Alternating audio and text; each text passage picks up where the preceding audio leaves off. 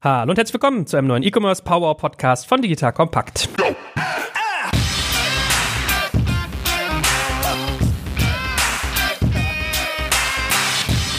Mein Name ist Jörg Kaczmarek und heute widmen wir uns dem schönen Thema Secondhand im Bereich Fashion. Dazu wie immer an meiner Seite schon mal als erstes vorgestellt der liebe Dominik Domik von Payback. Hallo Dominik. Guck mal, on air lasse ich dich dich selber vorstellen. Off air, als ich eben alle Moderatoren oder Gäste sozusagen zusammengeschaltet habe, habe ich es gemacht. Auf dass du dich kurz fassest. Sag doch einen ganz kurzen Satz zu dir. Ich bin Dominik, bin Geschäftsführer bei Payback, war vorher das gleiche bei PayPal. Verspreche mich jetzt ganz sicher, dadurch, dass ich beide Firmennamen gleichzeitig genannt habe. Freue mich hier zu sein. Eine unserer spannenden Runden wie immer. Ja, mir passiert es auch manchmal manchmal, dass wenn ich dir eine E-Mail schreibe, ich es noch an die alte Adresse schicke, zu meiner Schande. Das muss man mal aus dem Adressbuch irgendwie raustilgen. Gut, machen wir mal eine kleine Vorstellungsrunde. Ladies first, wie sich das gehört. Die liebe Maria, hallo. Schön, dass du da bist. Sag doch ein paar Sätze zu dir. Hallo, danke für die Einladung. Ich bin Maria, ich bin einer der Mitgründer von Mädchenflohmarkt. Mädchenflohmarkt ist ein Online-Marktplatz für Secondhand Frauenmode und ich freue mich drauf, heute mit euch mehr darüber zu sprechen. Unhöflich wie ich bin, muss ich sofort meine Neugierde stillen. Meine Frau stolpert immer über euren Namen und ich habe schon im Vorfeld dieses Podcasts sozusagen ein bisschen spekuliert mit einem anderen Herrn. Ist das ein Name, den sich ein Mann ausgedacht hat oder hast du den mitgeprägt, Mädchenflohmarkt? Also tatsächlich kommt der Name von meinen beiden Mitgründern. Die haben, bevor wir uns kennengelernt haben, Mädchenflohmärkte als Offline-Veranstaltung gemacht. Und als wir uns aber kennengelernt haben und die Idee hatten, das auch als Online-Projekt anzugehen, fanden wir den Namen super, weil das einfach ein Kategoriebegriff ist und weil eigentlich auch jede Frau sofort weiß, was darunter zu verstehen ist. Alles klar, dann ist meine Frau die Einzige, die stolpert. Aber mit diesem Namen werden wir uns noch mehr beschäftigen, unter anderem auch vom lieben Heiner Kroke. Heiner, schön, dass du da bist. Du hast ja auch ein Rebranding quasi hinter dir. Also, wenn wir in der Podcast rauskommt, heißt wahrscheinlich alles schon neu bei euch. Sag doch mal ganz kurz, wer du bist und was du machst. Ja, hallo, ich bin Heiner. Vielen Dank auch von mir für die Einladung. Ich bin Geschäftsführer von Momox und Momox ist wahrscheinlich bekannter für den Buch- und Medienbereich, ja, den wir schon seit 16 Jahren betreiben. Seit aber inzwischen schon sieben Jahren machen wir eben auch Fashion. Du hast gesagt, kleines Rebranding hinter uns bekommen, nämlich gerade am 20. Januar. Früher hießen wir da Jubab, heute heißen wir so, wie man es glaube ich auch eher versteht, Momox Fashion. Vielen Dank für den Tipp an dich und an den Jochen. Ja, ich weiß, es war schmerzhaft ja, für dich. Danke. Wir haben äh, einen aber Podcast wir haben schnell reagiert. ich glaube nicht, dass das daran lag, aber nett, dass du es uns unterstellst. Gut, und last but not least, wie habe ich in meiner Einleitung gesagt, die bekannteste Rasterlocke des E-Commerces und ich glaube, ist stark geschätzt für seine Kompetenz und seine Weitsicht, der liebe Tarek Müller von About You. Schön, dass auch du da bist und erzähl mal ein bisschen, also dein Business kennen wir ja alle, aber was daran auch Secondhand ist, da sind wir ja heute auch neugierig drauf.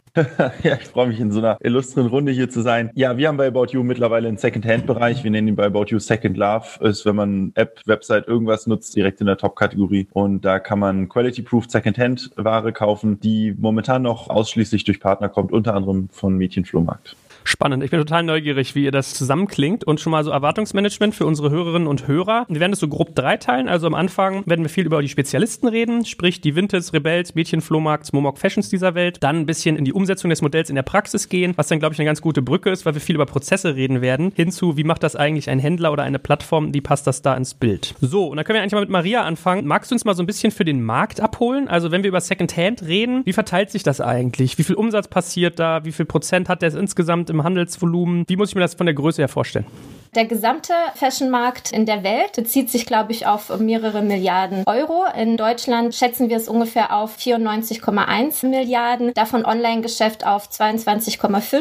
Es ist aber sehr schwierig, das einzuschätzen, weil solche alten Strukturen wie Second-Hand-Shops zum Beispiel oder stationäre Händler, die werden nicht alle erfasst immer in diesen Statistiken. Also es ist tatsächlich äh, schwierig. Und es ist auch schwierig einzuschätzen, weil das größte Potenzial des Second-Hand-Fashion-Marktes eigentlich auch nicht erfasst ist, in dem Sinne, weil er in den Kleiderschränken der Frauen und Männer hängt.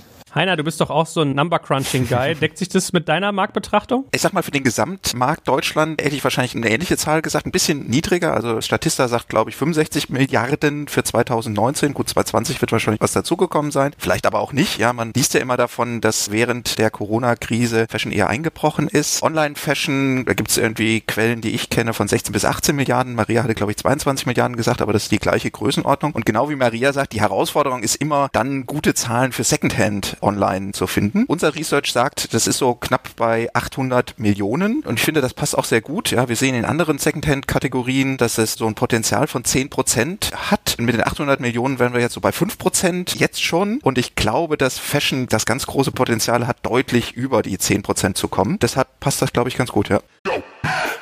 Werbung Aufgepasst! Wenn du ein B2B-Unternehmen bist, möchtest du jetzt deine Sales Pipeline mit neuen B2B-Leads füllen und dafür empfehlen wir dir unseren Partner SalesViewer. SalesViewer lässt sich total einfach erklären. SalesViewer entschlüsselt nämlich Unternehmen, die deine Webseite besuchen und zeigt diese in Klarnamen an. Du und dein Team sehen also ganz genau, wer eure Webseite besucht und wofür sich diese potenziellen KundInnen interessieren. Und dann gibst du einfach Vollgas, denn du kannst diese Unternehmen dann ja zielgenau ansprechen und einfach zu neuen KundInnen machen. Im Marketing und Vertrieb ist das also eine Wahnsinnsunterstützung für die B2B-Lead-Generierung. Deshalb nutzen schon viele Marktführer wie Stepstone, Avato Systems, Spot5, Talon One oder die Vodafone-Tochter Grand Centric SalesViewer und generieren damit täglich neue B2B-Leads. Und wenn das für dich interessant ist, dann teste SalesViewer doch einfach mal kostenlos. Alles, was du dafür wissen möchtest, findest du unter folgender Weiterleitung digitalkompakt.de slash salesviewer. Und wie immer verlinke ich dir das auch auf unserer Sponsorenseite unter digitalkompakt.de slash Sponsoren. Das war's mit dem Werbespot. Gut, also wir wollen am Anfang ja mal uns ein Bild machen vom Markt. Dominik, du bist ja auch irgendwie jemand, der breite Marktsicht hat. Kannst du mal beschreiben, wie bei Payback der Gebrauchtmarkt eigentlich abgebildet ist? Ich weiß, ihr tut ja unter anderem viel mit eBay, was man gar nicht so mitkriegt, aber vielleicht kannst du ja mal kurz so deinen Blick geben. Kundenbindung, Secondhand, Größenverteilung. Das größte ist tatsächlich eBay, seit über zehn Jahren Partner im Affiliate-Bereich bei uns, was aber sehr, sehr dateneinsichtig ist. Das heißt, wir sehen sehr genau die Verschiebungen. Wir sehen auch, was jetzt in so einer Corona-Zeit passiert. Äh, eBay hat immerhin einen Fashion-Anteil von 10 Prozent roundabout. Und da ist natürlich über die letzten Jahre der Gebrauchtanteil allerdings gesunken. Ne? Ich meine, eBay hat ja, da werden wir wahrscheinlich später auch nochmal dazu kommen, plattformseitig schon einen gewaltigen Wandel hinter sich. Heiner und ich waren ja als Kollegen dort vor vielen Jahren und kennen ja noch so ein bisschen auch die Anfangsdiskussionen dazu, wie diese Flohmarktwahrnehmung, keine Mädchenflohmarkt, sondern Gesamtmenschenflohmarktwahrnehmung eBay ja immer gestört hat und dann sich sehr, sehr stark jetzt in den Neuwarenbereich entwickelt und der Gebrauchtanteil ist kleiner geworden. Also lange Rede, kurzer Sinn, wir sehen das sehr, sehr genau. Fashion ist bei uns tatsächlich 35 Prozent vom Gesamtportfolio, was wir E-Commerce-seitig machen mit Payback. Das ist ein großer Anteil. Gebraucht davon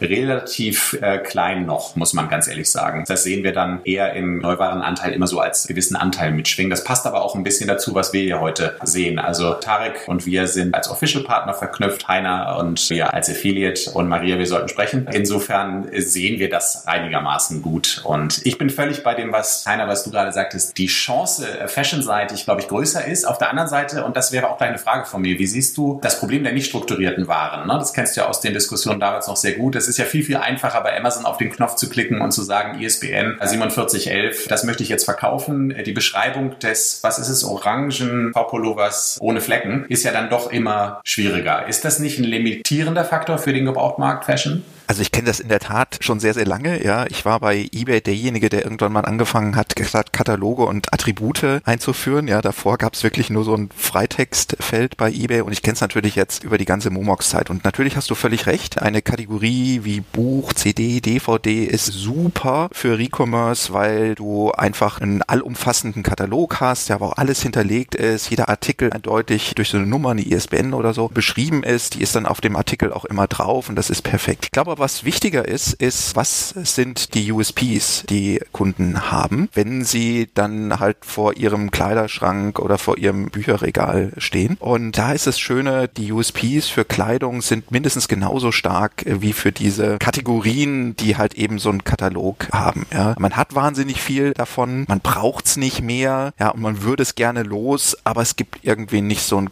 guten Weg, das loszuwerden. Ja, und das gilt halt für Kleidung besonders. Die Loswerkmöglichkeiten für Kleidung sind ja weiterhin beschränkt, ja, und ich glaube, jetzt sind wir hier in der Gruppe stark unterrepräsentiert, was Frauen anbelangt, ja, aber viele Frauen würden sich freuen, wenn sie da so ein bisschen leichter aufräumen könnten. Also du sagst prozessual zwar aufwendiger, aber der Leidensdruck des aus allen Nähten platzenden Kleiderschranks schiebt es in den Gebrauchtmarkt. Genau. Das Wichtige ist ja immer, was ist drin für den Kunden? Und der Kunde, glaube ich, hat da ein einen großen Leidensdruck, beziehungsweise wenn er die Möglichkeit eben hat, hier aktiv zu agieren, dann wird das halt eben auch gut genutzt werden. Ja, und sozusagen die operativen Herausforderungen, wie du beschreibst, mit es gibt da keinen Katalog, da kommt es dann halt eben auf die Player an, das gut zu lösen.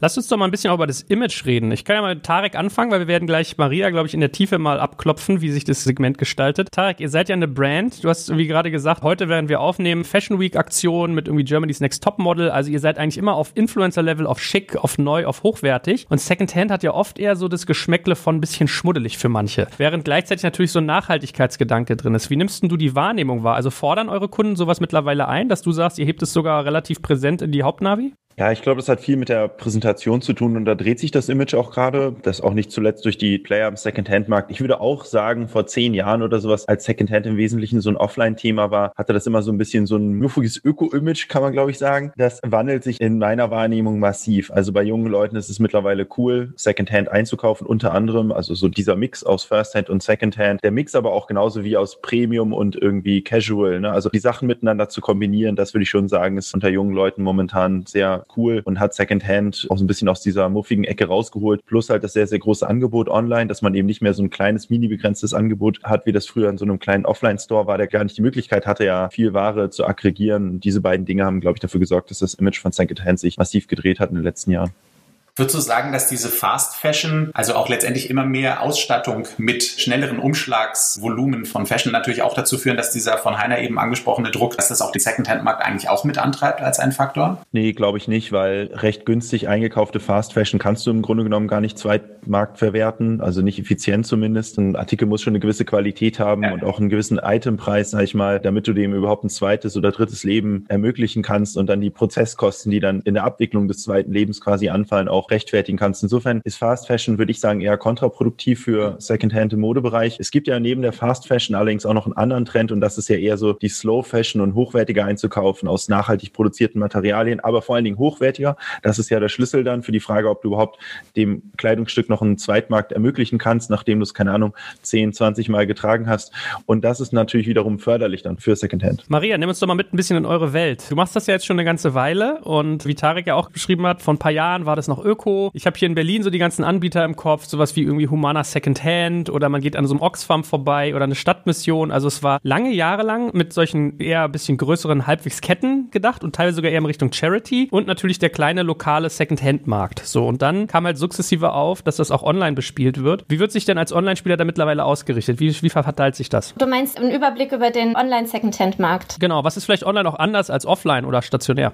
Vielleicht erst einmal vorab, also ich stimme Tarek absolut zu. Ähm, ich glaube allerdings, dass der Prozess etwas früher angefangen hat. Also wir sind 2012 an den Markt gegangen. Da gab es in Deutschland für Secondhand Mode digital eigentlich nur eBay. Der zweitgrößte Player ist immer eBay Kleinanzeigen. Das muss man auch dazu sagen. Das vergessen viele. Und damals gab es auch Kleiderkreisel, die auch erst kürzlich sich final jetzt umgebrandet haben in Vinted, in ihre internationale Marke. Und als wir damals auch gestartet sind, gab es auch Mädchenflohmärkte Projekte als Veranstaltungen. Und das war ein Event. Erstmals war das auch schon nicht mehr so schmuddelig, sondern man ist mit den äh, Freundinnen dahin gegangen an einem Samstagvormittag, Samstagnachmittag. Man hatte eine gute Zeit irgendwie bei Musik und Cocktails. Da ging es nicht mehr um diese Pfennigfalscherei irgendwie so, was ist dein letzter Preis? Und dann kauft man das irgendwie für einen Apfel und ein Ei. Und wir wollten äh, diesen Eventcharakter in diese digitale Welt überführen. So sind wir gestartet. Und damals eben war Kleiderkreisel überwiegend ein Forum und der größte Teil ihrer Transaktionen hat auch über das Tauschgeschäft äh, stattgefunden. Und eBay fand ich persönlich sehr, sehr unattraktiv, weil ich der Meinung war, dass ich bei Mode keine Lust habe, meine Modeartikel neben Autoreifen zu finden und dann auch noch irgendwelche Gaming-Zubehör oder was auch immer. Und die Dynamics funktionieren auch sehr anders. Also ich bin so ein typischer Stöberer. Das heißt also, wenn ich äh, Mode shoppe, dann lasse ich mich inspirieren, dann schaue ich nach Looks. Es kommt sehr, sehr selten vor, dass ich sage, ich möchte jetzt eine Winterjacke kaufen. Ich gehe in den Laden und komme eine Stunde später mit einer Winterjacke raus, sondern ich habe alles Mögliche noch dazu geholt. So haben wir unser Modell gestartet. In den acht Jahren, in denen wir das machen, gibt es immer wieder unterschiedliche Modelle. Die meisten machen das entweder als C2C-Marktplatz, das heißt also, die Verkäuferin stellt ihre Ware ein und die Käuferin kann es kaufen. Da, da gibt es immer Unterschiede, wie sehr man diesen Prozess zwischen Käufer und Verkäufer managt. Also bietet man eine treuhändlerische Funktion an, wickelt man Teile des Versandprozesses mit ab über die eigene Plattform. Das sind so die Nuancen Nuancen. Und eben, was wir eben auch machen als Hybridmodell, das ist der sogenannte Concierge-Service. Der orientiert sich an Frauen, die keine Zeit und keine Lust haben, ihre Artikel selber zu verkaufen. Und die können uns diese Ware zuschicken. Und wir wickeln sozusagen diese in unserem Logistikzentrum ab, veröffentlichen die Produkte und die Verkäuferin bekommt einen Teil der Provision, wenn sich diese verkaufen. In Deutschland auch einer der bekannteren Modelle ist Trebel. In Frankreich Vistia Kollektiv oder Vitressing. Da gibt es aber auch wieder Nuancen. Also manche Concierge-Modelle wickeln das für die Verkäuferin ab, manche Modelle aber nicht und nennen es trotzdem Concierge-Service. Was die dann machen, ist, dass die Verkäuferin ihre Sachen selber einstellen muss, aber bevor die Ware dann von der Verkäuferin zur Käuferin verschickt wird, schaltet sich der Akteur dazwischen und macht noch eine Echtheits- und Qualitätsprüfung. Das wird unter anderem dann auch als Concierge-Service bezeichnet. Aber Kern bei dem Concierge-Service ist ja, glaube ich, auch, dass man sich die Ankaufkosten spart, oder? Das heißt, ihr nehmt die Ware erstmal nur in Kommission, verkauft sie und erst wenn eine Transaktion kommt, gibt es eine Ausschüttung. Habe ich das richtig verstanden? Genau, das machen wir. Wir sagen, wir sozusagen handeln mit der Verkäuferin mit. Das heißt also, wir gehen in Vorleistung, indem wir erstmal eine Echtheits- und Qualitätsprüfung machen. Wir machen professionelle Produktbeschreibungen, Bilder, wir lagern die Sachen und wir veröffentlichen diese eben dann auf unserer Plattform. Und nur wenn die Verkäuferin erfolgreich ist, dann sind auch wir erfolgreich und wir partizipieren gemeinsam mit der Verkäuferin an dem Verkaufserlös. Heiner, ihr macht es ja anders. Ihr kauft ja mit vollem Risiko ein, sozusagen. Das heißt, man sagt Herren oder Frauen dann welches Produkt und dann welche Marke. Du gehst ja wirklich volles Risiko, kaufst an und hast quasi eine Algorithmen im Hintergrund. Habt ihr mal drüber nachgedacht, sowas auch im Sinne von einem Concierge umzusetzen? Beziehungsweise kannst du uns ja mit reinnehmen mal unter die Haube sozusagen, welche Vor- und Nachteile euer Vorgehen hat. Also wir machen das sozusagen voll krass, ja. Wir nehmen das ganz extreme Ende von der Kette, die Maria beschrieben hat. Ja, wir machen halt eben keinen Marktplatz, ja, wir machen keinen Concierge-Service, ja, sondern wir fokussieren uns komplett komplett auf den Direktankauf. Ja, wir wollen dem Kunden den einfachsten Verkaufsprozess bieten, um das komplette Ende der Bedürfniskette hier abzubilden. Ja, die Kunden, die wirklich komplett auf Convenience fokussiert sind. Und so wie du beschrieben hast, bedeutet das für uns sozusagen maximales Risiko. Da haben viele Angst vor. Wir haben da keine Angst vor, weil wir kennen das seit 16 Jahren. Das ist das Geschäft, was wir immer schon so betrieben haben und da fühlen wir uns sehr, sehr wohl mit. Dann gibt es in der Tat viele Herausforderungen. Das fängt von Pricing an. Ja, wie wie findest du den richtigen Preis, was wir alles komplett algorithmisch abdecken. Du findest viele Herausforderungen auch in der Logistik, weil du bist derjenige, der halt eben hier entscheiden muss, was ist das genau für ein Artikel, Markenechtheitsprüfung, alle Attribute aufnehmen und du stehst auch im vollen Risiko gegenüber dem späteren Käufer dann wieder, dass du da einen guten Job gemacht hast. Ja. Das Schöne für uns, glaube ich, ist, wir haben da hinreichend viel Erfahrung. Wir haben insgesamt schon über 250 Millionen Artikel gehandelt. Ja. Das heißt, das sind alles Prozesse, die wir gut kennen und eben dann auf Fashion nochmal neu anpassen. Und sag mal, als Verkäuferin oder Verkäufer, ist diese höhere Convenience, die du ansprichst und das höhere Risiko, was ja auch bei euch liegt, ist es für mich Verkaufspreis senkend tendenziell? Also der Deal mehr Convenience äh, versus weniger Verkaufserlös? Absolut, ja, das sind sozusagen höhere Kosten bei uns, ja, und dann hast du so eine ganz strikte Kosten-Nutzen-Funktion, die jeder für sich selber lösen muss, ja. Auf der einen Seite hast du sozusagen das reine Marktplatzmodell, wo du keine Kosten haben würdest, dann sind wir hier bei eBay Kleinanzeigen oder sag mal wenig Kosten Kosten. Auch eBay äh, Kleinanzeigen monetarisiert natürlich irgendwo. Und wir sind am ganz anderen Ende der Kette. Wir haben das im Buch- und Medienbereich erlebt. Ja, da gibt's und gab's natürlich auch viele andere Spieler. Wir glauben, dass unser Modell vorteilhaft ist. Und ich glaube, die Zukunft wird zeigen, welches Modell sich durchsetzt. Äh, ich glaube, dass es Kundinnen, Kunden für alle Modelle gibt. Ich glaube aber, dass viele Kunden doch eher auf Convenience setzen als auf Selbstausbeutung, um in so einem reinen Marktplatzmodell tätig zu sein. Vielleicht, wenn ich euch das einmal noch veranschaulichen darf. Wir glauben auch, beides hat eine Daseinsberechtigung. Das hängt einfach ganz von der individuellen Präferenz der Kundin ab. Und um euch einfach ein Gefühl zu geben, zum Beispiel eine Esprit-Bluse, da hat die Kundin die Wahl, möchte sie vielleicht jetzt sofort, lass es 4, 5 Euro sein, sofort auf die Hand oder möchte sie etwas warten und bekommt am Ende 10 Euro raus. Und das ist super individuell, was man davon wählt. Und wann verkauft ihr die Esprit-Blusen auch für 30 oder 40 oder 80 Euro neu und macht das umgekehrt, was die Kollegen hier im Podcast von der anderen Seite aus machen? Habt ihr das vor? Fragst nee, äh, die Maria eigentlich, weil sie, bei ihr wäre ja sozusagen die Ausdehnungsrichtung. Ich meine, wir sehen ja in den Geschäften immer, dass der, der mit gebraucht anfängt, vielleicht irgendwann neu dazu nimmt. Und wir haben ja hier zwei Vertreter von mit neu, mit dem Tarek zum Beispiel neu und dann in den Gebrauchtmarkt hinein. Ist das auch eine Geschäftsidee für euch als Medienfirma zu sagen, wir fangen auch vielleicht mit einem eigenen ähm, gewissen Anteil an neuem Assortment an? Oder habt ihr das gar gar nicht auf dem Radar. Wir diskutieren das immer wieder. Es ist aber, kann man nicht so eindeutig beantworten. Also erst einmal, was bedeutet per Definition neu? Ist ein Kleidungsstück neu, wenn es über zwei, drei Jahre in meinem Kleiderschrank hängt, aber das Preisschild noch dran ist? Wenn es auf den Markt kommt, ist das ja so gut wie neuwertig in dem Laden. Gleichzeitig werden wir auch immer wieder von Vertreibern von zum Beispiel Restpostenware angesprochen, wo vielleicht kleine Mängel sind, kleine Flecken etc., die im ähm, Neugeschäft eigentlich unverkäuflich wären, wo man aber erwartet, bedeutet, dass eine Käuferin von Secondhand da durchaus dazu geneigt ist, ja, mit einer guten Preisreduktion das zu kaufen. Wir betrachten das immer so ein bisschen ambivalent. Was wir auf gar keinen Fall machen möchten in Zukunft auch wirklich ausschließen können, wäre das Vertreiben von alten saisonalen Restposten, weil wir natürlich unseren Kundinnen schon einen Mehrwert bieten möchten. Und in dem Sinne ist auch Secondhand, das ich nicht getragen habe, irgendwann mal hat es mir gefallen. Im Idealfall war es jemandes ehemaliges Lieblingsstück, ja, das wieder auf den Markt kommt. Ich glaube auch, als eBay damals sich dazu entschlossen hat, Neuware auf ihre Plattform zu nehmen, haben sie ihre Marke extrem verwässert, haben schwer zu kämpfen gehabt, auch mit der ganzen China-Ware, die dann auf die Plattform geschwommen kam. Und da trauen wir uns aktuell nicht dran an das Thema.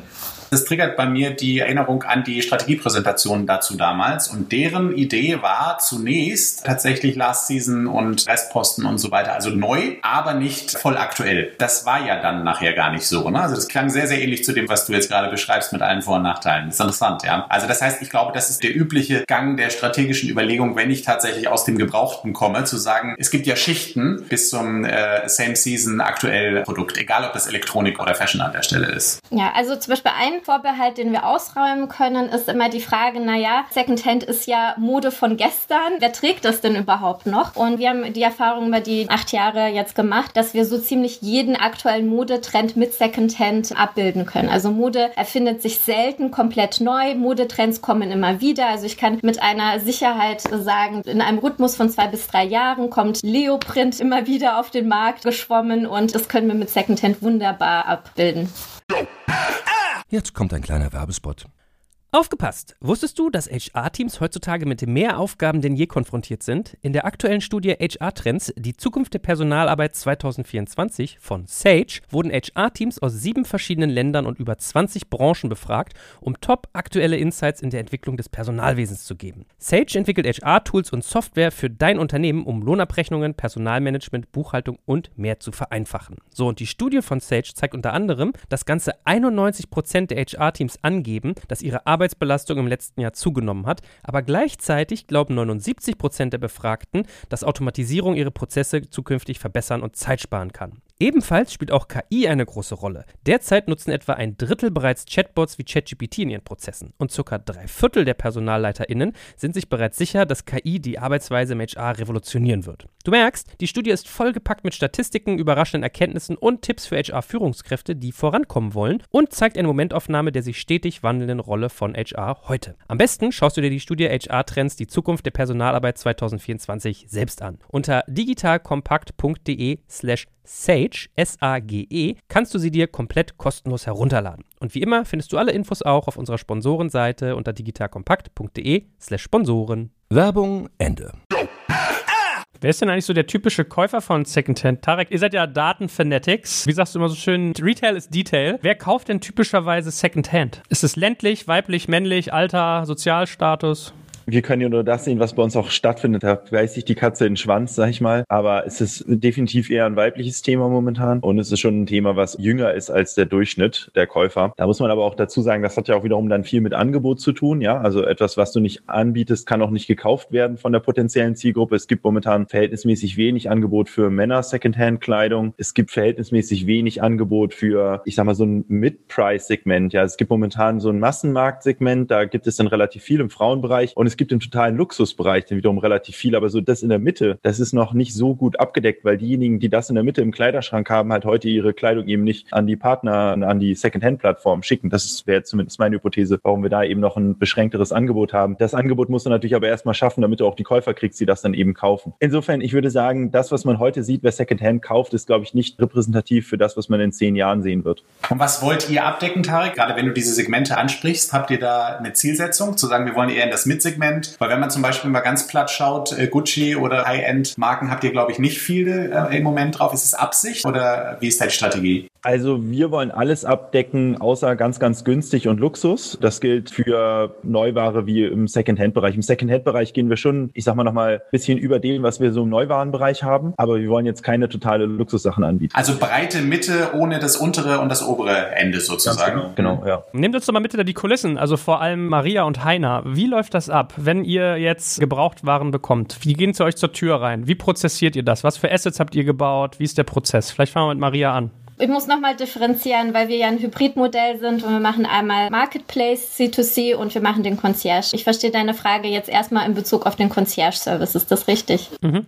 Ja. Gut, also unser Kernprozess im Concierge ist, glaube ich, so ein bisschen der Albtraum der E-Commercer. Das ist ein typischer Retourenprozess. Wir bekommen unstrukturierte Kundenware und äh, müssen uns eben überlegen, was wir damit machen. Also im Idealfall bekommt die Kundin, die einmal so ordentlich in ihrem Kleiderschrank aussortiert hat, von uns einen äh, vorfrankierten Versandschein verschickt, eins oder mehrere Pakete. In dem Moment wissen wir erstmal nur, von welcher Kundin das kommt. Das heißt also tatsächlich, was unsere Aufgabe ist, ist in mehreren Stufen diese Ware zu strukturieren. Wir sortieren Ware auch ab, die mangelhaft ist, die zu günstig ist. Das heißt auch der Concierge-Service dadurch, dass er aufwendiger ist und wir jeden Artikel in die Hand nehmen und wie ein Einzelstück handhaben, nehmen wir bestimmte auch äh, sehr günstige Produkte nicht an und kategorisieren das, beschreiben äh, die Marken. Wir machen professionelle Produktbilder in unseren Fotostudios und wir unterscheiden zwischen Hänge- und Liegeware und dann lagern wir die Ware einfach ein. In der Preisfindung arbeiten wir auch mit einem Algorithmus. Allerdings setzt der eher eine Art Preis Preisvorschlag für die Kundin. Die Kundin hat immer das letzte Wort, bevor die Artikel veröffentlicht werden. Ähm, wir machen das aus dem Grund, dass für viele, nicht für alle, aber für viele Frauen hat Mode noch einen sehr emotionalen Stellenwert. Also ich weiß nicht, man verbindet irgendwelche schönen Erinnerungen damit. Bei Studien sieht man auch, dass Menschen grundsätzlich ihr Eigentum immer überbewerten. Das heißt also, um da auch so ein bisschen Erwartungshaltungsmanagement zu betreiben, setzen wir einen Preisvorschlag. Am Ende des Tages ist es wie eine Art Preisanker, ja. Und äh, die Kundin kann das aber nochmal verändern ändern, bevor das Produkt dann veröffentlicht wird. Und alles andere ist eigentlich ein, ein typischer E-Commerce-Prozess.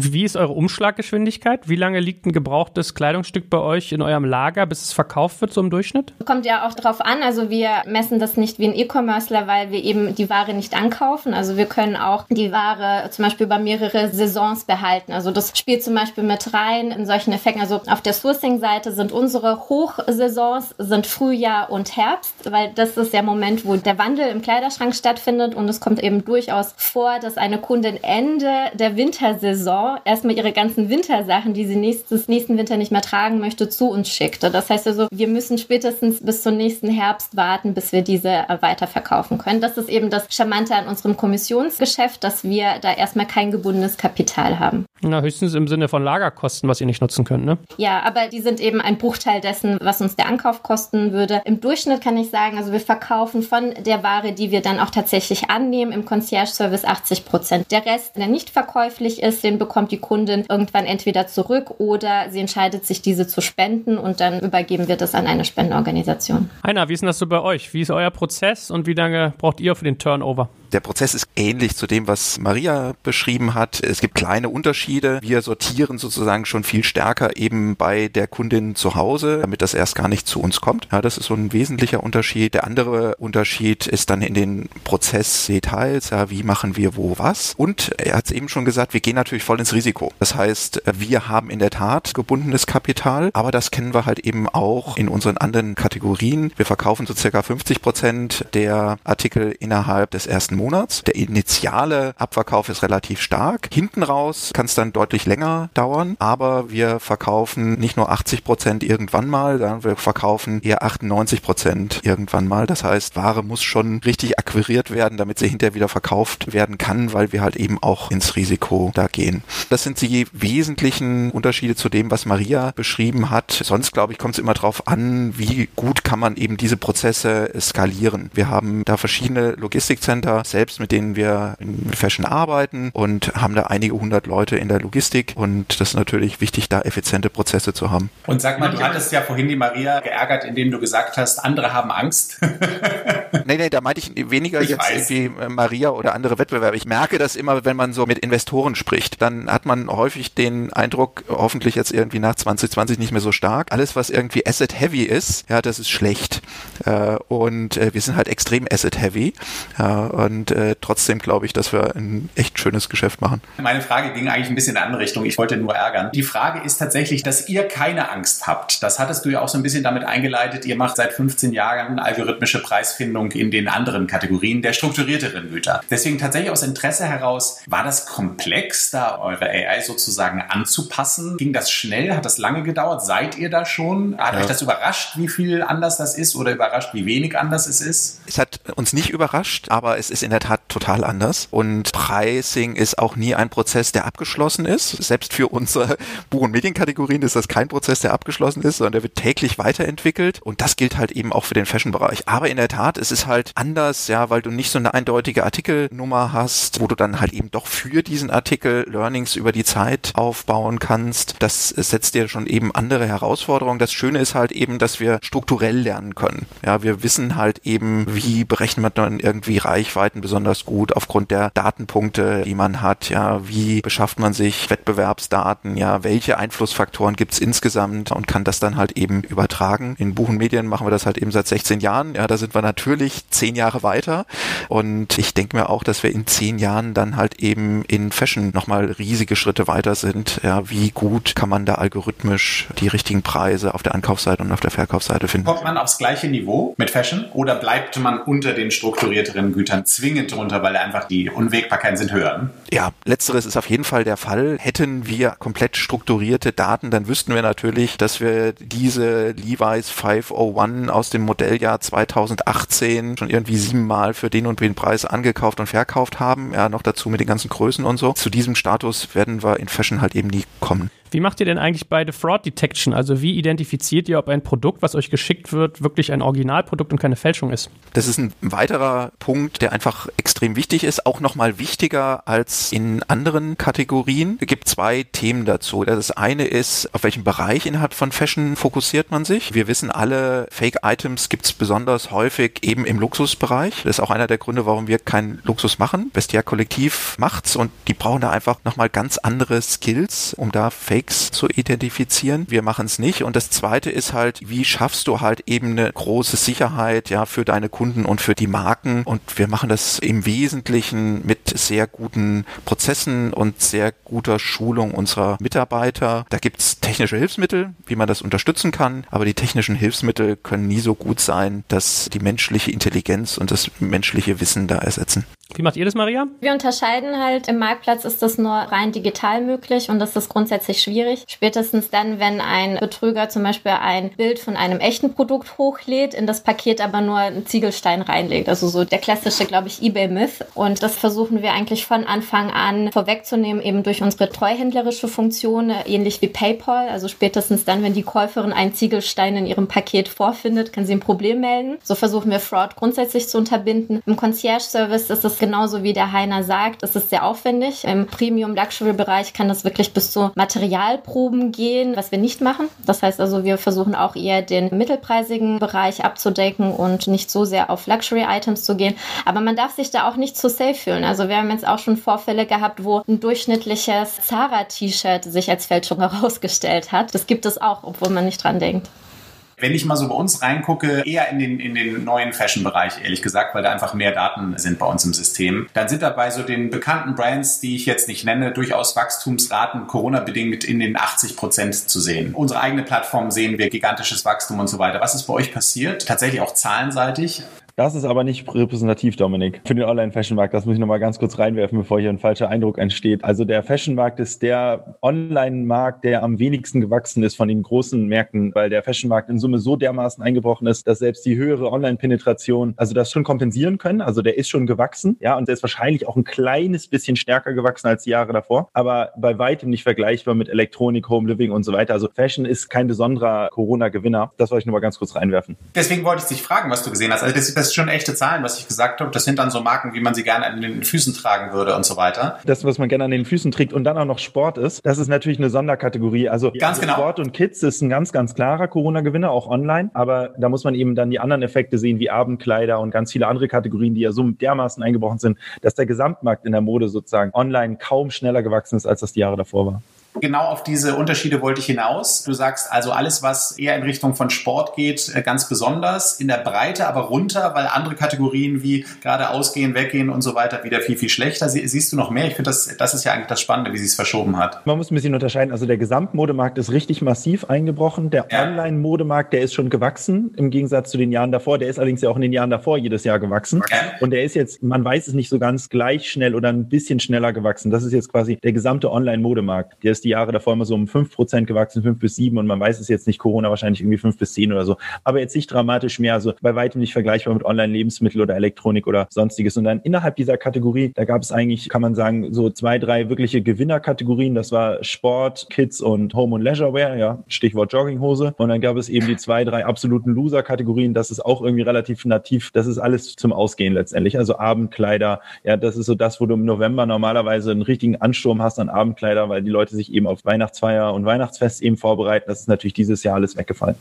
Was ich noch spannend fand, und ich weiß nicht, ob das sozusagen für den Markt gilt oder nur für uns, wie der zeitliche Verlauf war. Wir haben gesehen, dass am 15. März, das war der Tag, wo zum ersten Mal Merkel im Fernsehen gesagt hat, wir sollen jetzt alle zu Hause bleiben, ist wirklich von heute auf morgen erstmal auf beiden Seiten, also Ankauf und Verkauf, der Markt für uns um 50 Prozent eingebrochen. Zack. Das hat sich dann wieder berappelt, das ist schön, aber dass es wirklich so schnelle Effekte gab, ja, auf was eben Menschen bewegt, das war, glaube ich, neu für uns. Und dann sind genau die Sachen passiert, die ihr gesagt habt. FredHub sagt, weltweit ist Secondhand um 25 Prozent dieses Jahr gewachsen, also online. Ich habe den Eindruck, in Deutschland ist es vielleicht ein bisschen mehr. Jedenfalls sagen das unsere Zahlen. Aber wir sind sicherlich im Online Secondhand nochmal in einer Sondersituation gegenüber dem Fashionmarkt insgesamt, weil wir einfach gesehen haben, dass in der Phase, wo dann viele Leute zu Hause sind oder waren, man natürlich auch stärker aufgeräumt hat. Ich glaube, wir haben noch alle im Ohr, dass es irgendwann vom Roten Kreuz die Bitte gab, doch nichts mehr in die Kleidercontainer zu tun, ja, weil die schon voll wären und sie hätten auch keine Möglichkeit mehr, die Ware weiter zu verarbeiten oder zu verkaufen. Da hat man halt eben gemerkt, ja, dass auf der einen Seite unserer Wertschöpfungskette, nämlich im Ankauf, ja, ein Riesendruck bestanden hat. Das muss man natürlich als sowohl als Marktplatz als auch als wirklicher Händler, so wie wir das sind, balancieren, dass dann Angebot und Nachfrage eben einigermaßen Gleichgewicht sind. Ja, bei uns hat es sich genauso, wie Heine erzählt hat, entwickelt. Also nach dieser anfänglichen Schockstarre haben äh, die Frauen und Mädels erstmal ordentlich im Kleiderschrank aussortiert. Uns hat das für eine äh, logistische Herausforderung gestellt, weil wir tatsächlich zu dem Zeitpunkt mitten im Prozess waren, ein neues Logistikzentrum in Polen äh, zu eröffnen und wir hatten schon alles eingerichtet, angemietet und dann konnten unser Country Manager durfte nicht in das Land einreisen und unser Launch des Logistikzentrums hat sich verzögert. Das heißt, wir konnten gar nicht die ganze Ware abwickeln Artikeln, äh, die wir auf einmal zugeschickt bekommen haben. Das hat sich natürlich dann alles mit der Zeit wieder stabilisiert. Aber tatsächlich haben, haben wir auf der Angebots- als auch auf der Nachfrageseite, vor allem jetzt von dem aktuellen Lockdown, sehr profitiert. Zwei Dinge würden mich noch interessieren, bevor wir mal in Tareks Welt tiefer eintauchen. Wenn ich so einen Spezialistenshop aufbaue wie ihr beide, was für Technologie etabliere ich da eigentlich und wie mache ich Marketing? Vor dem Hintergrund, dass ich auf der Verkaufsseite eher Einzelprodukte habe und auf der Einkaufsseite eine ganz andere Zielgruppe wahrscheinlich targetieren muss als diejenigen, die es dann hinterher kaufen. Was sind so bei diesen beiden Elementen eure Vorgehen gewesen?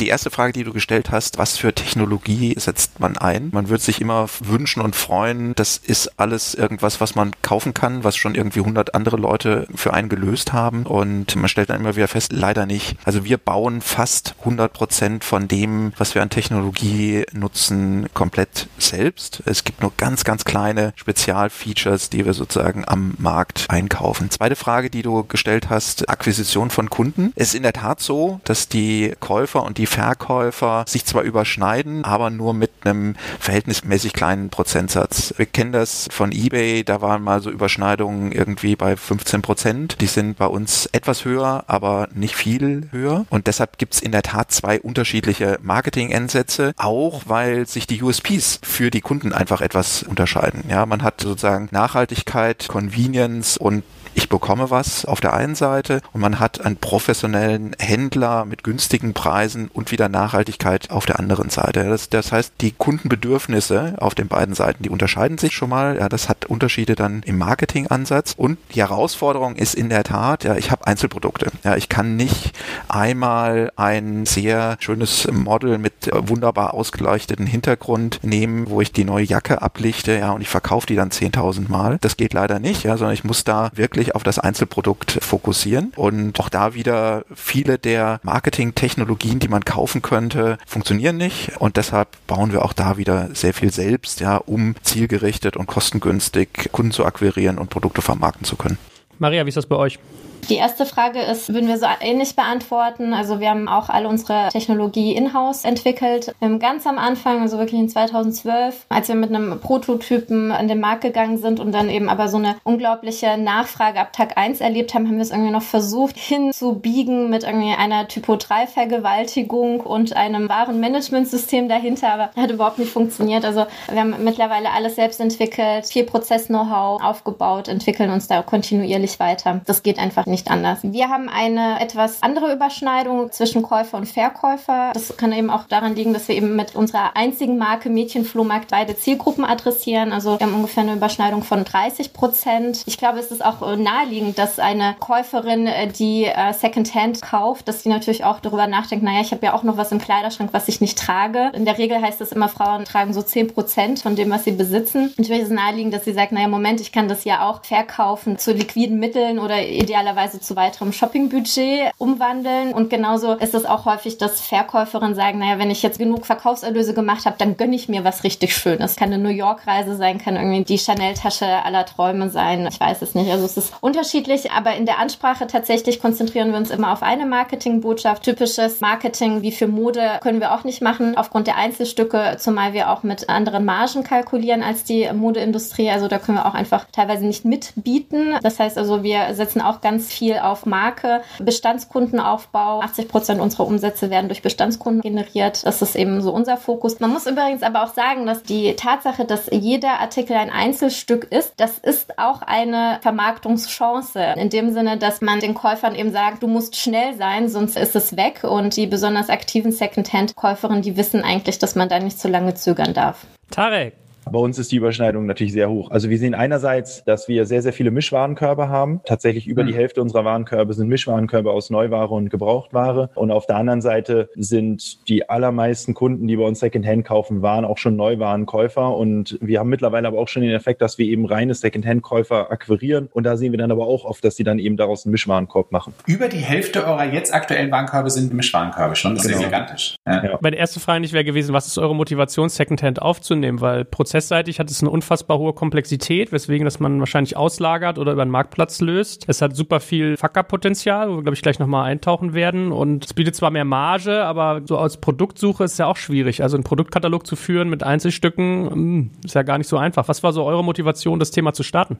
Ich glaube, Heiner hat ganz, ganz eingangs gesagt, wenn ich mich recht entsinne, ich weiß nicht, ich glaube, du hast gesagt, wie so fünf bis zehn Prozent oder sowas des Modemarktes wird ein Second-Hand-Markt sein oder so, wenn ich mich recht entsinne. Heiner nickt, wir sind hier gerade über Zoom connected, das ist gut. Ich habe eine ähnliche Hypothese und ich glaube, wenn man halt sich als Fashion-Plattform versteht und den Anspruch hat, letztendlich auch das gesamte Spektrum abzudecken, da muss man dem Kunden eben auch Second-Hand-Ware anbieten. Insofern ist das unsere Kernmotivation, letztendlich das volle Spektrum an Mode abzudecken. Ich finde, das, was ich auch vorhin gesagt hatte, junge Menschen kombinieren teuer mit günstig günstig und eben auch neu mit Secondhand. Insofern ist auch das sehr, sehr wichtig, dass wir das abdecken. Wir haben keinen Margenaspekt dahinter. Es ist tatsächlich so, dass das für uns ein Not-for-Profit-Bereich ist. Das heißt, wir haben jetzt auch ein Commitment abgegeben, da nie Marge rauszuziehen, sondern wenn wir da Marge erzielen, sie einerseits an unsere Partner weiterzuleiten, andererseits eben ins Ökosystem zurückzustecken, sprich Prozesse zu verbessern, den Bereich irgendwie zu stärken. Und das machen wir heute nicht. Also heute verkaufen wir nur Secondhand, aber wir wollen perspektivisch eben auch die Möglichkeit bieten, dass wir Secondhand-Ware entgegennehmen, sie dann weiterrouten zu Partnern, also nicht selbst prozessieren, aber dass wenn du als Kunde letztendlich ein About You-Paket bekommst, egal ob neu oder Second-Hand-Ware, du dann letztendlich im Checkout-Prozess schon anfordern kannst, dass du Ware zurückverkaufen möchtest, dann kriegst du irgendwie einen Beutel mit rein und so kannst du dann letztendlich deine alte Ware ihm zurückgeben. Das ist natürlich der Fluch, wenn man jetzt hier im Hotel sitzt,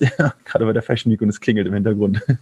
Okay, verstanden. Wie wichtig ist denn PR eigentlich bei dem ganzen Thema? Also hat das auch so diesen Faktor Nachhaltigkeit und Umwelt, dass ihr das macht? Weil das wäre so eine der primären Motivationen, die ich mir sonst noch vorstellen könnte. Ja, genau. Also das ist ein total großer Faktor für uns. Wir haben uns vor einigen Jahren schon gefragt, was sind eigentlich unsere Hebel, die wir haben, um das Thema Mode in Sachen ökologischen Footprint zu fixen. Und wir machen da relativ große Efforts. Zum Beispiel versuchen wir im Neuwarenbereich eben mehr Ware zu verkaufen und mehr Ware anzubieten, die nachhaltig produziert ist. Wir versuchen unsere CO2-Emissionen zu reduzieren. Wir versuchen irgendwie in Kartonagen, Verpackungen und so weiter auf recyceltes Material umzusteigen. Pipapo, ja, und neutralisieren auch unser CO2. Man muss allerdings feststellen, du kannst noch so großen Effort betreiben. Am Ende ist die Produktion von Kleidung immer umweltschädlich, egal ob sie aus nachhaltigen Materialien stattfindet. Wenn man das im Hinterkopf hat und dann muss ich sagen, war ich geschockt, als ich die Zahl gelesen habe, dann sieht, dass die Menschen im Schnitt Kleidung nur siebenmal tragen, dann muss man sagen, haben wir da irgendwie ein Problem. Ja, das ist relativ eindeutig. Und jetzt kann man natürlich einerseits dabei ansetzen zu sagen, kauft hochwertigere Ware und nachhaltig produzierte Ware. Und man kann natürlich auch sagen, tragt die doch vielleicht ein bisschen länger. Aber Fakt ist, dass die Menschen im Kleidungsbereich oft neue Sachen wollen. Und dann ist, glaube ich, die logische Konsequenz zu sagen, na gut, wenn die Leute eine Rotation in ihrem Kleiderschrank möchten, dann ist wahrscheinlich die Lösung, dass wir sie A dazu bringen, hochwertig zu kaufen, diese hochwertige Ware nach den durchschnittlich siebenmal tragen, dann aber eben auch weiterverkaufen, der nächste sie vielleicht nochmal siebenmal trägt, dann wieder weiterverkauft und wieder nochmal siebenmal trägt. Weil so schaffen wir es halt, dass einfach keine neue Ware produziert wird und trotzdem eine Rotation im Kleiderschrank passiert. Und das glaube ich wirklich vom Herzen. Und da rede ich auch für Hannes und Sebastian. Da sind wir völlig von überzeugt, dass das der mit Abstand größte Hebel ist, um Mode nachhaltiger zu machen. Gilt ja auch für andere Kategorien, aber Mode ist nun mal besonders ressourcenvernichtend und schädlich in der Produktion durch die Stoffe, durch Färbung und solche Themen. Und das ist, glaube ich, die Antwort letztendlich auf die Frage, wie können wir eigentlich von dieser Überproduktion an Kleidung wegkommen, ohne darauf zu verzichten, für diejenigen, die das halt unbedingt wollen, permanent neue Dinge im Kleiderschrank zu haben.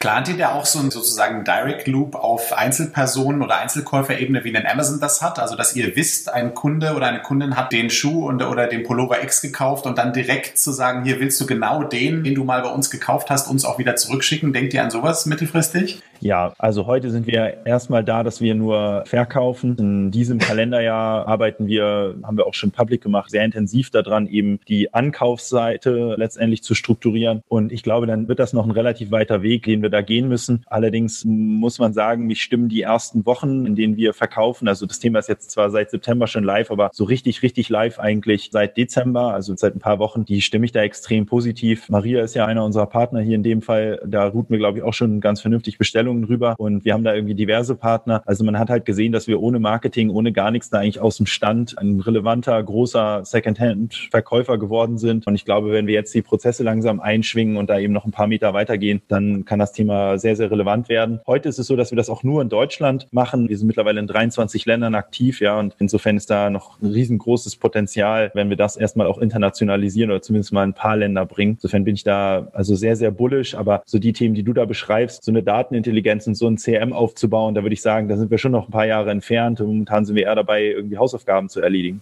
Naja, aber umgekehrt, mit 50 Prozent Mischwarenkörben habt ihr ja die Hausaufgaben mit 1 plus mit Sternchen und Bienchen schon mal gemacht, oder? Ich finde es wirklich beeindruckend. Genau, also auf der Verkaufsseite sind wir, glaube ich, ganz vernünftig unterwegs. Aber die Intelligenz quasi zu speichern, was jemand im Kleiderschrank ja, hat, zu realisieren, dass es dafür jetzt eine Secondhand-Nachfrage gibt und auch einen Mechanismus einzubauen, wo wir sagen, wir wollen den Kunden ja auch zum richtigen Zeitpunkt fragen. Das heißt, wir müssen irgendwann irgendwie lernen, nach wie viel Zeit will eigentlich ein Kunde im Schnitt und auch nicht ein Kunde, sondern ja im Schnitt muss man sich auch noch die Soziodemografie des Kunden angucken. Ich bin mir sicher, da gibt es massive Unterschiede in der Frage, wie oft tragen Menschen eigentlich ein Kleidungsstück, bis sie das verkaufen wollen. Das wird sich eben massiv unterscheiden. Ich glaube, was bei uns eben der große Vorteil ist, muss man sagen, wir haben halt einfach eine extrem hohe Besuchsfrequenz mit unseren Kunden. Das heißt, wir sind top of mind. Das können halt Nischenplattformen, die nur Secondhand machen, gar nicht erzielen. Also diese Besuchs- und Kauffrequenz, die wir haben. Das heißt natürlich, dass wir häufiger die Möglichkeit haben, dem Kunden letztendlich Dinge mitzuteilen, wie zum Beispiel, hey, willst du uns das nicht schicken? Oder guck mal, wir haben hier ein Secondhand-Produkt, was wir dir gerne verkaufen wollen. Und wir haben aber vor allen Dingen auch eben eine hohe Kauffrequenz. Also ein aktiver Kunde, der kauft bei About You ja wirklich viele, viele Male im Jahr. Das heißt, der Kunde kriegt eben viele, viele Male im Jahr auch ein Paket nach Hause und die Barriere in einen Karton, der sowieso zu Hause liegt, der sowieso retourniert wird, wo der Retourenprozess maximal ja, einfach ist, in den Karton jetzt sozusagen dann die alte Ware oder den besagten alten Schuh noch reinzuwerfen, das ist natürlich extrem niedrig barrierig gegenüber dem Verkauf über spezialisierte Plattformen, wo man dann erstmal irgendwie online was anfragen muss und dann ein Paket bekommt. Also da muss man sich ja proaktiv eben drum kümmern. Ich glaube, alles hat seine Gefolgschaft, aber da bin ich schon von überzeugt, dass wir über dieses Konzept von About You halt in der Lage sind, sehr, sehr viel Ware einzusammeln. Wir wollen sie trotzdem nicht prozessieren prozessieren, weil Heiner hat es vorhin beschrieben, mit Mädchenflohmarkt haben wir tatsächlich vor sieben Jahren das Thema mal bei Edited aufgesetzt. Da gab es bei Edited unsere Eigenmarke einen Second-Hand-Bereich. Und da war ich auch bei Mädchenflohmarkt im Büro und habe mir das angeguckt. Und auch finde ich, wenn man mit Heiner und Co. spricht, also habe ich einen so großen Respekt vor der Prozesskomplexität, dass wir uns das, denke ich, nicht antun werden, weil wir da einfach überhaupt keine Expertise drin haben und wir wollen das skalierbar haben. Und da gibt es eben Player wie Momox und Mädchenflohmarkt, die das über Jahre jetzt optimiert haben. Insofern für uns eigentlich eher der Job, glaube ich, das Einsammeln von Kleidung, möglicherweise auch die Vorqualifizierung, das Nutzen unserer hohen Frequenz, sowohl im Verkaufs- als auch im Ankaufsbereich und dann das Ganze eben aber über Partner eben in die Skalierung bringen. Das sollte, denke ich, für uns der Weg sein. Das ist ja auch quasi der Job einer Plattform, eben sich als Ökosystem und Connector quasi zwischen äh, Spezialisten zu verstehen und eben den Zugang zum Kunden zu halten vor allen Dingen. Und den internationalen Rollout, du sagtest, deutschlandseitig macht ihr das jetzt. Habt ihr das international vor, dann auszurollen auf eure 23? Ja, also definitiv. Deutschland ist natürlich unser Heimatmarkt und der größte Einzelmarkt, aber ja, die anderen Märkte in der Summe sind schon deutlich größer. Insofern ist das schon der klare Hebel, das Ganze international zu machen. Und ich glaube, so kriegt man eben auch Musik da rein, wenn man dann auch noch international ankauft. Am Ende des Tages ist Secondhand ja ein System, was von Demand und Supply lebt, das in einer ausgeglichenen Balance eben vorhanden sein muss. Und ich glaube, das Ganze auf einer europäischen Ebene zu spielen, spielen, bietet einem nochmal ganz andere Möglichkeiten. Ist das Thema attraktiv genug für euch, dass es sein könnte, dass ihr zum Beispiel so einen Player wie Marias Unternehmen einfach irgendwann mal ankauft, um euch diese Kompetenz in-house zu holen? Ja, das ist natürlich immer so eine Frage, ob du jetzt als Plattform sozusagen vertikal gehst. Man könnte ja die gleiche Frage stellen, warum wir nicht einfach irgendwie Marken kaufen oder so. Ja, wir sind bei vielen unserer Marken der mit Abstand größte Abnehmer. Ja, also ich sage mal, die Frage der Vertikalisierung, die stellt sich eben in relativ vielen Dingen, wenn du halt irgendwie signifikant Volumen schiebst und dann halt bei deinen Dienstleistern oder Servicepartnern oder auch Suppliern irgendwann halt einfach ein relevantes Geschäft ausmachst. Das muss man, glaube ich, mal sehen. Also es gibt tatsächlich heute jetzt irgendwie gar keine Pläne, aber you never know, würde ich sagen. Hm. Lass uns doch mal ein Stück weit über die Minuseffekte reden, also dieses mögliche Fucker-Potenzial. Das erste, was mir in den Kopf kommt, wenn man als Händler, als Plattform über gebrauchte Fashion nachdenkt, ist, einerseits ist ja der Einkauf in einem Unternehmen wie deinem eigentlich sehr, sehr mächtig, wo ich mir nicht so sicher bin, wie finden die das? Und andererseits arbeitet ihr mit sehr attraktiven Marken zusammen, wo man halt mal, wenn man dieses latente Schmuddel-Image im Kopf hat, vielleicht auch gucken muss. Wie haben denn so diese beiden Bereiche bei euch reagiert oder wie habt ihr die abgeholt, als ihr gesagt habt, ihr wollt das Thema einführen?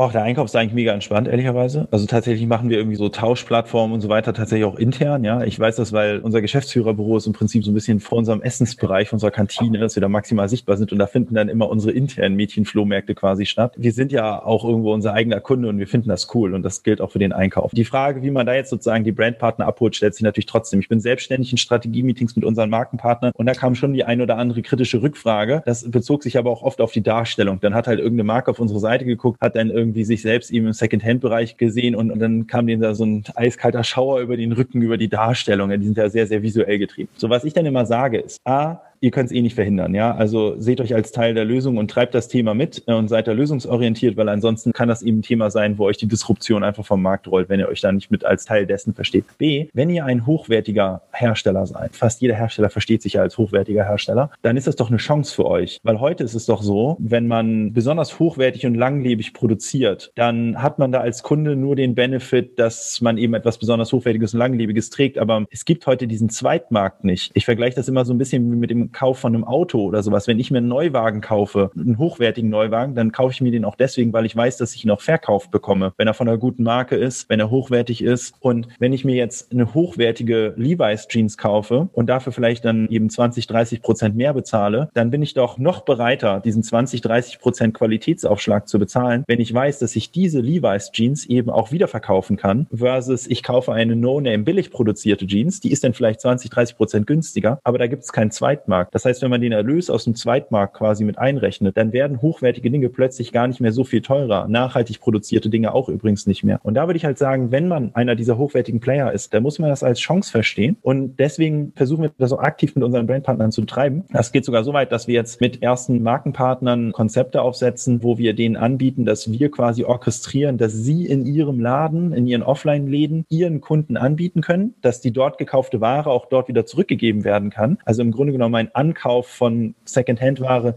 der Hersteller stattfindet und wir hier uns wieder als Plattform verstehen, letztendlich die Ware mit Partnern zusammen orchestrieren und in den Verkauf bringen und nochmal einen kleinen Stempel drauf packen, dass das halt wirklich echt ist, ja, weil das können die Mitarbeitenden im Laden natürlich sehr, sehr gut checken, auch ob die wirklich echt sind. Also du hast nochmal so eine Art Sonderechtheitssiegel. So, und dann kann man mit den Markenpartnern ja auch überlegen, wenn denen dieses Visuelle eben so ein großer Dorn im Auge ist, kann man ja mit den Markenpartnern auch überlegen, wie kriegt man das visuell vielleicht ein bisschen hochwertiger. Dann muss natürlich die Marke da am Ende auch ein paar Cents reinschießen, damit man eben den aufwendigeren Produktfotoprozess eben letztendlich auch rechtfertigt. Aber so kann man eben auch diesen visuellen Pain der Marken lösen. Und da muss ich sagen, bisher würde ich sagen, das ist auf 100 Prozent Zustimmung gestoßen und die sehen das genauso, dass sie da eben mit Gas geben müssen und dass das in meinen Augen einfach ein Teil der normalen Proposition wird, wie das im Automarkt heute der Fall ist, wie das in vielen der Momox-Kategorien heute der Fall ist. Ich kaufe etwas neu und ich weiß, es gibt einen Zweitmarkt, ich weiß, er ist liquide und ich weiß wahrscheinlich auch schon, wie ich das im Grunde genommen nutzen kann. Und da müssen wir einfach in der Mode hinkommen. Da bin ich mir 100% sicher, dass das in, ich weiß nicht wann, fünf Jahren, zehn Jahren, was weiß ich, 15 Jahren komplett normal sein wird, dass das so erfolgt. Und ich finde, da muss man jetzt auch so ein bisschen Education betreiben. Wir haben gerade zum Beispiel eine Kooperation mit Pixie. Jeder kennt diese Pixie-Bücher, ja, diese kleinen, wo wir jetzt so ein kleines Pixie-Buch rausbringen werden wahrscheinlich, was wir dann bei Bestellungen für Kinderkleidung mit reinlegen werden, wo wir versuchen, so ein bisschen auf spielerische Art halt die Kreislaufwirtschaft letztendlich zu erklären und zu erklären, dass Kleidung halt nichts ist, was man in den Mülleimer wirft. Das ist ja geil. Finde ich ja cool, wie ihr da denkt. Und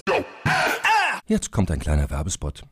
Aufgepasst! Wusstest du, dass HR-Teams heutzutage mit mehr Aufgaben denn je konfrontiert sind? In der aktuellen Studie HR Trends, die Zukunft der Personalarbeit 2024 von Sage, wurden HR-Teams aus sieben verschiedenen Ländern und über 20 Branchen befragt, um top aktuelle Insights in der Entwicklung des Personalwesens zu geben. Sage entwickelt HR-Tools und Software für dein Unternehmen, um Lohnabrechnungen, Personalmanagement, Buchhaltung und mehr zu vereinfachen. So, und die Studie von Sage zeigt unter anderem, dass ganze 91% der HR-Teams angeben, dass ihre Arbeit Arbeitsbelastung im letzten Jahr zugenommen hat, aber gleichzeitig glauben 79 Prozent der Befragten, dass Automatisierung ihre Prozesse zukünftig verbessern und Zeit sparen kann. Ebenfalls spielt auch KI eine große Rolle. Derzeit nutzen etwa ein Drittel bereits Chatbots wie ChatGPT in ihren Prozessen und circa drei Viertel der PersonalleiterInnen sind sich bereits sicher, dass KI die Arbeitsweise im HR revolutionieren wird. Du merkst, die Studie ist vollgepackt mit Statistiken, überraschenden Erkenntnissen und Tipps für HR-Führungskräfte, die vorankommen wollen und zeigt eine Momentaufnahme der sich stetig wandelnden Rolle von HR heute. Am besten schaust du dir die Studie HR-Trends, die Zukunft der Personalarbeit 2024 selbst an. Unter digitalkompakt.de slash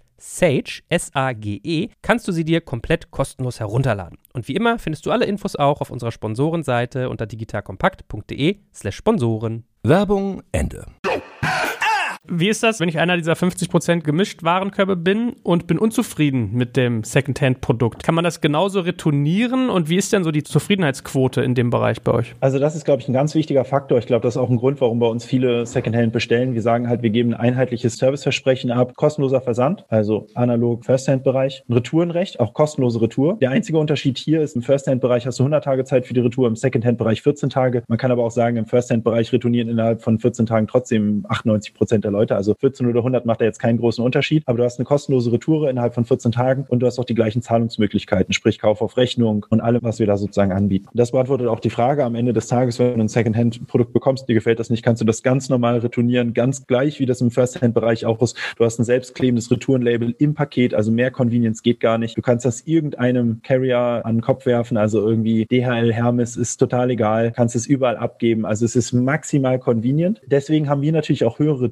Retourenquoten als die reinen Second-Hand-Plattformen. Nicht, weil die das nicht teilweise auch anbieten, also die meisten machen es nicht, aber manche haben eine ähnliche Service Proposition, hat auch ein bisschen was mit, ich sag mal, Kunden-Education zu tun. Der Kunde weiß das von About You und der nutzt das dann eben auch. Aber das ist auch der Grund, warum wir unseren Second-Hand-Partnern die kompletten Erlöse durchreichen, weil wir wissen, die haben wiederum ein bisschen höhere Kosten und wir wollen, dass wir den gleichen Preis haben wie die Second-Hand-Plattform und um dann die etwas höheren Prozesskosten auszugleichen, dadurch, dass wir etwas höhere Retourenquoten haben, dafür haben die dann wiederum kein Marketing und insofern würde ich jetzt mal vermuten, dass die Second-Hand-Plattform wie Mädchenflohmarkt mit uns gerade auch ganz gutes Geld verdienen. Aber Maria, ich weiß nicht, wie das bei euch ankommt, aber ich würde schon schätzen, dass unsere Kunden etwas höhere Tourenquote an den Tag legen, als das eure Kunden sonst haben, oder? Ja, kann ich bestätigen, ja. Wie sind die Retourenquoten Tag dann bei euch versus Neuquote? Also ist das ein ähnliches Niveau oder ist es erkennbar anders? Nee, ist geringer. Also das ist, Geringer. ist Ja, ja, ist geringer. Ja. Ich meine, nun seht ihr natürlich, das ist ja dann wahrscheinlich auch ein bisschen der Fluch der hohen Gemischtwarenkörbe. Wenn ich ohnehin vielleicht auch in der Neuware mit der üblichen hohen Retourenquote zurückschicke, dann ist es natürlich auch wieder leichter für mich, das mitbestellte, gebrauchte Kleidungsstück, wenn es mir nicht ganz so gut gefällt, auch wieder mit hineinzulegen sozusagen. Also das ist ja der Fluch der Convenience und des Mischwarenkorbs dann auch. Ne? Genau. Allerdings muss man sagen, es gibt ja immer so die mehr, oh, Retouren sind schlimm. Und wenn man sich jetzt ganz, ganz stumpf auf eine Bilanz guckt, dann ist die auch schlimm, ja. Man stellt fest, irgendwie fünf Prozentpunkte Retourenquotensenkung bedeutet halt richtig signifikant mehr Geld. Ich vergleiche das aber immer ein bisschen wie wenn man sich die Bilanz von einem Zara anguckt, dann würde man auch sagen, oh, hohe Quadratmeterpreise sind ja ganz schlimm. Und der Zara zahlt halt in der 1A-Lager an der Mönckebergstraße in Hamburg in der Haupteinkaufsstraße, was ist ich ja, 40, 50 Euro auf einen Quadratmeter Mietpreis. Und da kann ich auch hingehen und sagen, ja, Zara, warum gehst du nicht nach Mümmelmannsberg? Da zahlst du fünf Euro auf einen Quadratmeter. Das ist doch der Mega-Trick. Dann hast du irgendwie eine Milliarde mehr Gewinn. Ja, aber was passiert? Mit Quadratmeterpreis geht eben auch Frequenz einher. Und ähnlich ist das eben mit der Retourenquote. Kunden, die das Retourensystem verstanden haben, gewinnen Vertrauen darüber, dass sie eben Ware online bestellen können, dass alles convenient ist. Und wir sehen, dass Kunden, die das Retourensystem verstanden haben oder auch zum Beispiel Länder, die das Retourensystem verstanden haben, das Ganze kann man ja auch auf der Länderebene sehen. Ne? Es gibt da massive Unterschiede innerhalb Europas. Die haben eine deutlich höhere Kauffrequenz. Das heißt, was passiert? Man opfert letztendlich Deckungsbeitrag pro Transaktion durch die hohe Retourenquote. Man sorgt jedoch auch dafür, dass der Bruttowarenkorb deutlich höher wird. Ja, also der Kunde bestellt dann halt nicht mehr ein Artikel, wo er sich 100% sicher ist, dass er ihn behalten wird, sondern zehn Artikel, bei denen er aber noch nicht so richtig sicher ist, ob er es behalten wird oder nicht. Wenn ein Kunde zehn Artikel bestellt, kannst du fast mit Sicherheit davon ausgehen, dass ein Paket zurückkommen wird.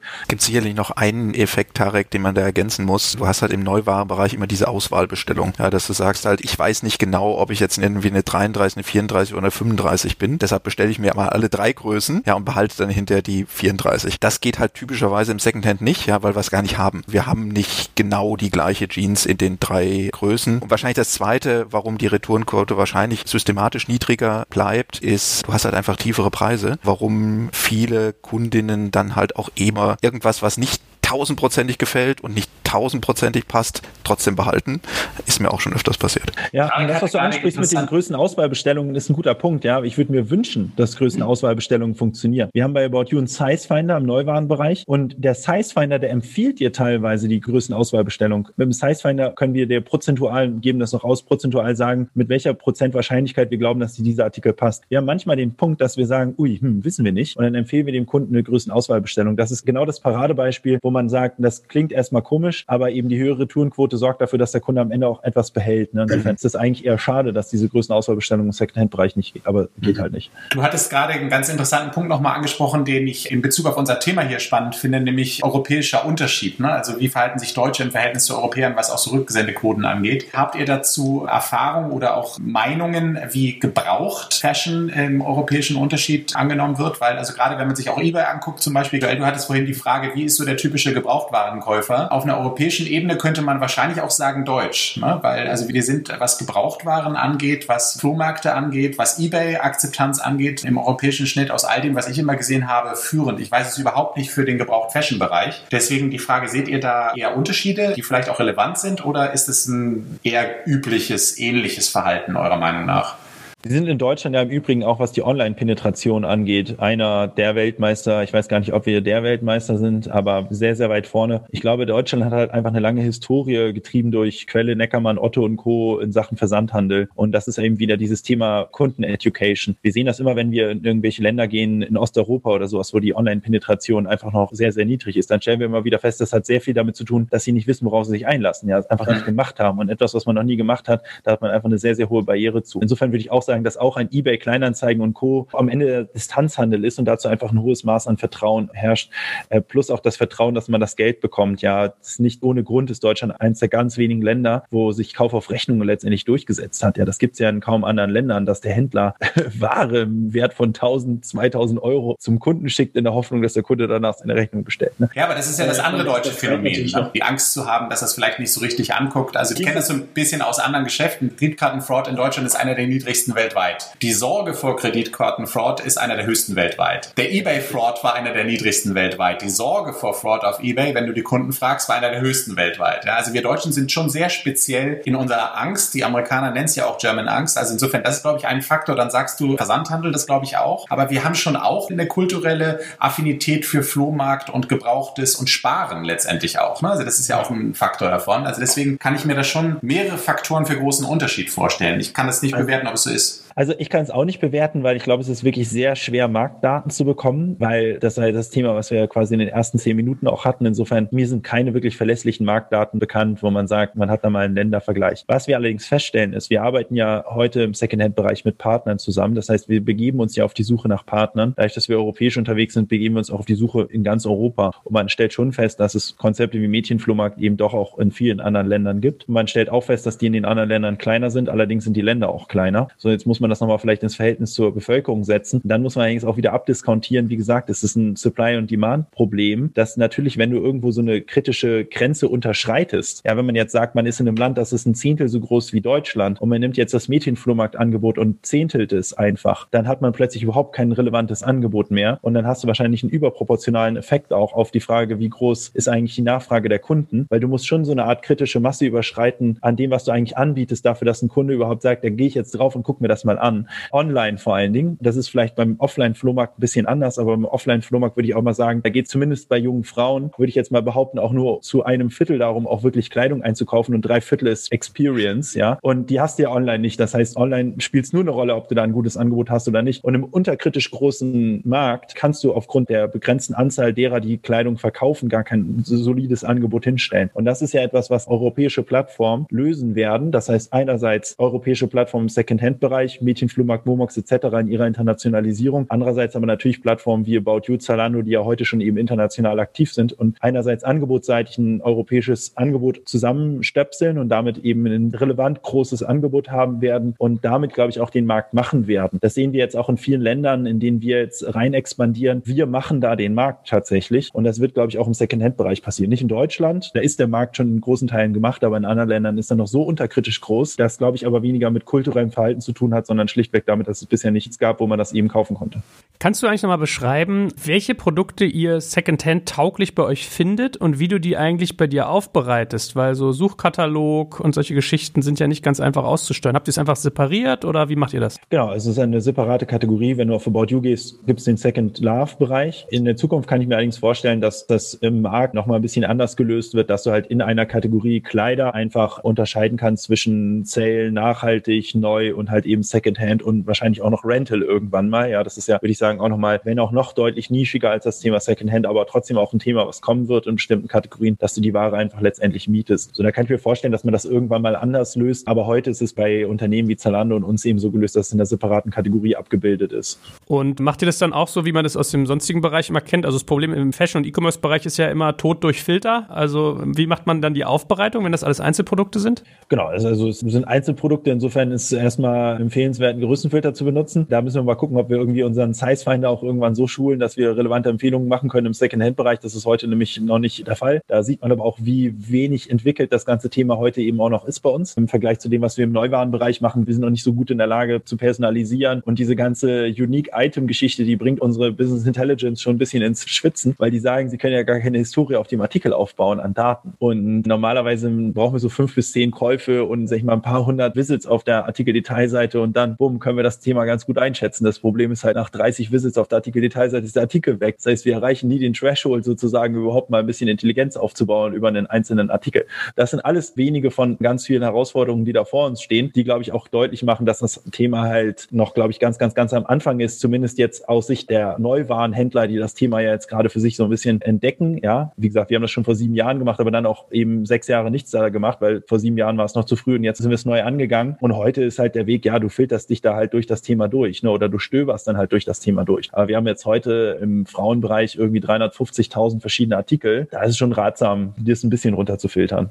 Meine letzte Frage wäre noch, wie arbeitet ihr denn mit so Spezialisten wie Maria zusammen? Also wie fließt da Geld, für welche Leistungen, wie ist der Prozess abgebildet, wie geht das? Also letztendlich haben wir bei About You einen Marktplatz, das haben wir auch im Neuwarenbereich, also auch im Neuwarenbereich sind wir eine Hybridplattform, bestehend aus Großhandel, Fulfillment bei About You, wo wir Ware auf Kommission in unser Lager setzen und eben Third-Party Logistics, also Marktplatz. Maria und Co. binden sich bei uns letztendlich technisch, nutzen unsere Marktplatz-Capability, über die sie sich anbinden und schieben eigentlich analog Neuwarenbereich letztendlich Ware einfach rein. Wir haben halt gewisse Standards, die wir abfragen in Sachen Produktdaten, Foto etc. Und ja, dann kommt die Bestellung rein, wird weitergeroutet zu Maria. Maria hat About You Kartons bei sich liegen. Das Ganze wird in eine About You Karton verpackt. Es gibt die Bedingung, dass halt ein selbstklebendes Retourenlabel drin ist. Finden die Partner meistens nicht so geil, weil sie schon ahnen können, dass die Retourenquote dadurch sinkt. Das ist uns aber wichtig, einheitliches Kundenversprechen auch abgeben zu können. Am Anfang manchmal ein paar Wochen oder sowas kann man das mal lassen, aber das ist langfristig schon, glaube ich, ein wichtiges Thema. Und wir sind der rechtliche Verkäufer und kaufen es dann quasi in der logischen Sekunde vorher eben Maria ab. Das heißt, wir gehen auf den Kaufvertrag ein. Dadurch können wir auch das ganze Payment handeln. Deswegen sind wir auch in der Lage, Mischwarenkörbe über einen Checkout zu ziehen, was halt für den Kunden natürlich mega convenient ist. Wir machen auch den Kundenservice, müssen dann aber natürlich oft Maria anrufen und so ein bisschen Vermittler spielen. Und der Geldfluss ist letztendlich so, dass wir uns die Kosten abziehen, die das uns auch kostet, das Ganze anzubieten und den Rest eben an Maria und Co. eben weiterreichen. In der Hoffnung, dass die dann noch mehr Gas geben auf der Ankaufsseite mit den Margen, die sie mit uns machen und ja auch auf unsere Plattform optimieren und selbst dabei helfen, sozusagen unsere Plattform besser zu machen. Ja, das ist ein bisschen Natur des Ökosystems dann letztendlich, das Ganze eben zu vergrößern auf die Art und Weise.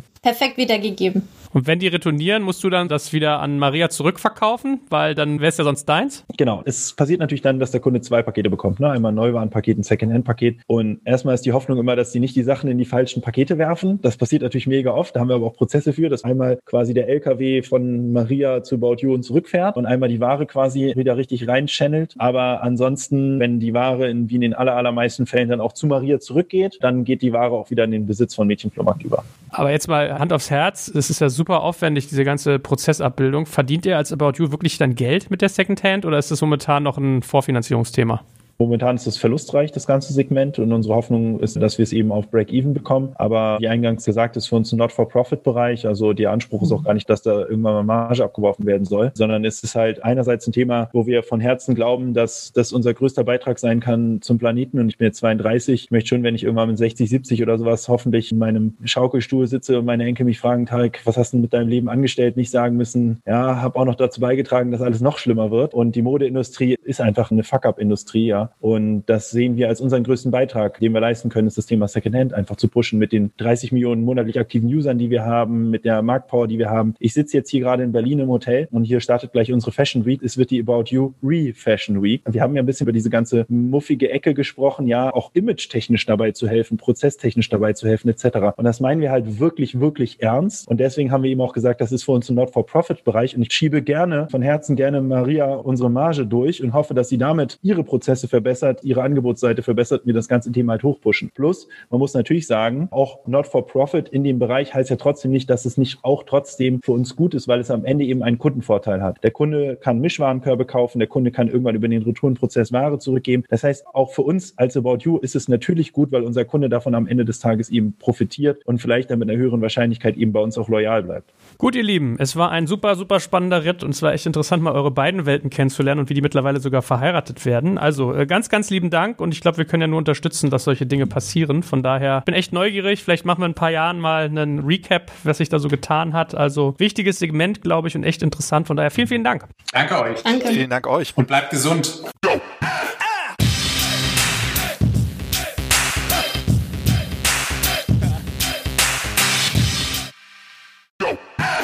Jetzt kommt ein kleiner Werbespot.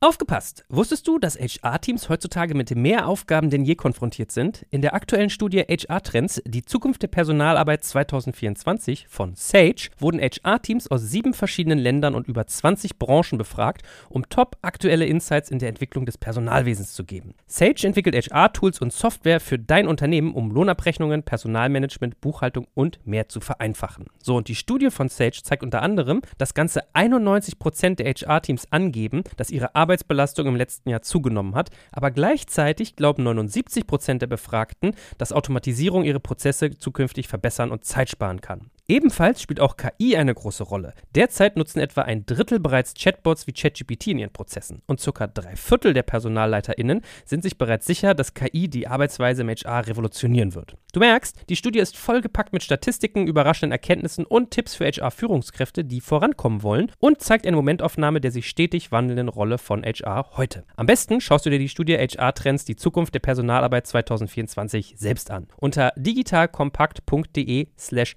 Sage, S-A-G-E, kannst du sie dir komplett kostenlos herunterladen. Und wie immer findest du alle Infos auch auf unserer Sponsorenseite unter digitalkompakt.de slash Sponsoren. Werbung Ende.